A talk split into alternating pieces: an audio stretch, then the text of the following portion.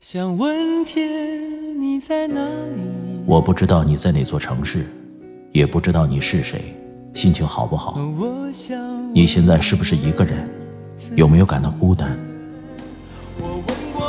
我知道，最使人疲惫的，往往不是道路的遥远，而是你心中的郁闷。希望这个声音可以温暖你耳边的每个夜晚。我是拿铁，二零一七年，让我们听到更多精彩。会员招募中，个人微信拿铁味道拼音字头二零一六。城市的夜晚，听见花开。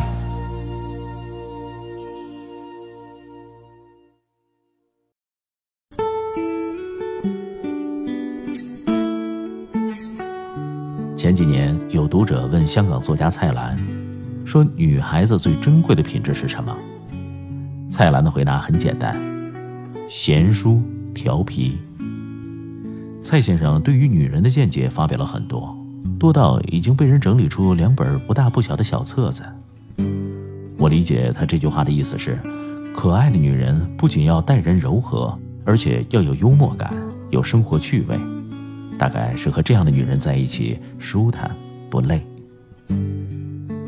清代人蒋坦写的《秋灯所记》里，他的妻子秋福就是个有趣的人。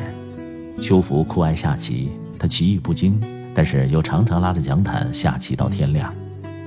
有一次，他把下注用的钱都输掉了，蒋坦笑他赢不了，秋福不服气，赌上自己佩戴的玉壶。结果这局眼看又要输了，他就耍起赖来，使唤怀里的小狗爬到棋盘上搅局。蒋坦拿他没办法，而这也成为蒋坦后来枯槁暮年的亮色回忆之一。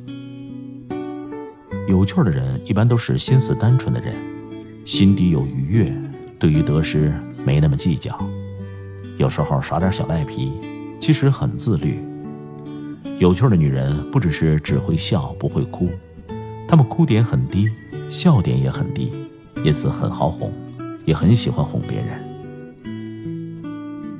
林语堂曾说，《浮生六记》里沈复的妻子芸娘是中国文学史上最可爱的女人。她的不俗之处在于，即便是夫家没有给她提供足够好的物质生活，她也能够把琐碎的生活过得快乐无比，一蔬一饭都能自得其乐。群居的时候不哀怨命运。孑然自处的时候，随顺喜乐。无论这个时代怎样对待，都可以找到平凡的乐趣。沈复生于清乾隆年间，正值太平盛世。他虽然出身于小康之家，但是因为没有功名，和芸娘结婚以后，同父母关系处理的不是很融洽，于是经济上过得凄凄惨惨，经常要依靠亲友接济生活。芸娘性格柔和，相貌秀丽，喜欢穿素净的衣服，擅长绣工，布鞋做得尤其好。家里缺钱缺酒，或者要报答别人恩情的时候，他就拿着自己的手工出去卖，或者作为报答回馈给别人。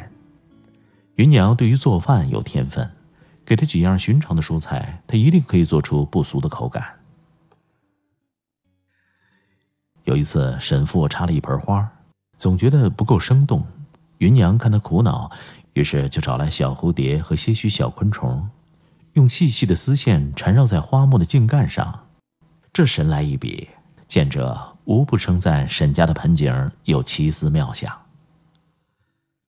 芸娘守规矩，但不假正经，侍奉公婆是本分。外面的世界她也很好奇。有年她想去看庙会，可是碍于是女子，于是和夫君稍微一商量。瞒着婆婆，在家里偷偷的把眉毛画粗，戴上帽子，微微露出鬓角，穿上夫君的衣服，扎紧腰带，脚踩实心的男士蝴蝶履，拉起沈父一起去逛庙会。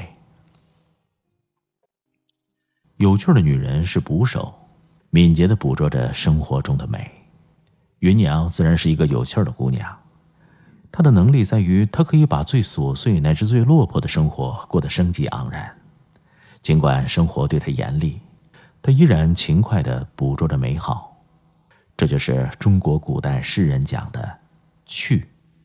这个“趣”是宠辱不惊，是不以物喜，不以己悲，是虽在陋巷人不堪其忧，亦不改其乐。心中有诗意，因此微笑；心中有智慧，因此常怀感恩；心中有大欢喜，故而从不怨天尤人。和这样的人在一起，不会害怕，每天醒来都像是新的，因为他们对于生活的热爱充沛了生命，就像红酒注入了高脚杯。像是三毛一样，住在撒哈拉也可以把生活过得很好玩。于是，我想和这样的人为伴，就算是身处黄沙漫天的沙漠，也不会觉得闷。就找个有趣的人白头偕老，然后把日子经营得红红火火。容貌总会改变，面颊不可避免要松弛，可是对于生活的趣味，则如同一技傍身，学习不来，学会了就丢不掉。即便是生活处于不如意，粗茶淡饭不要紧，朋友散场没关系，兵荒马乱也无所谓。和这样的人在一起，一盏红烛，一杯烧酒，可饮风霜，可温喉。这个世界上一切都会消失，脸蛋儿、身材、金钱、权势，唯有对于生活不计回报的热爱，不会腐朽。当人有趣的时候，世界也会帮他的。王小波说：“一辈子很长，就找个有趣的人在一起。微斯人，无水与归。”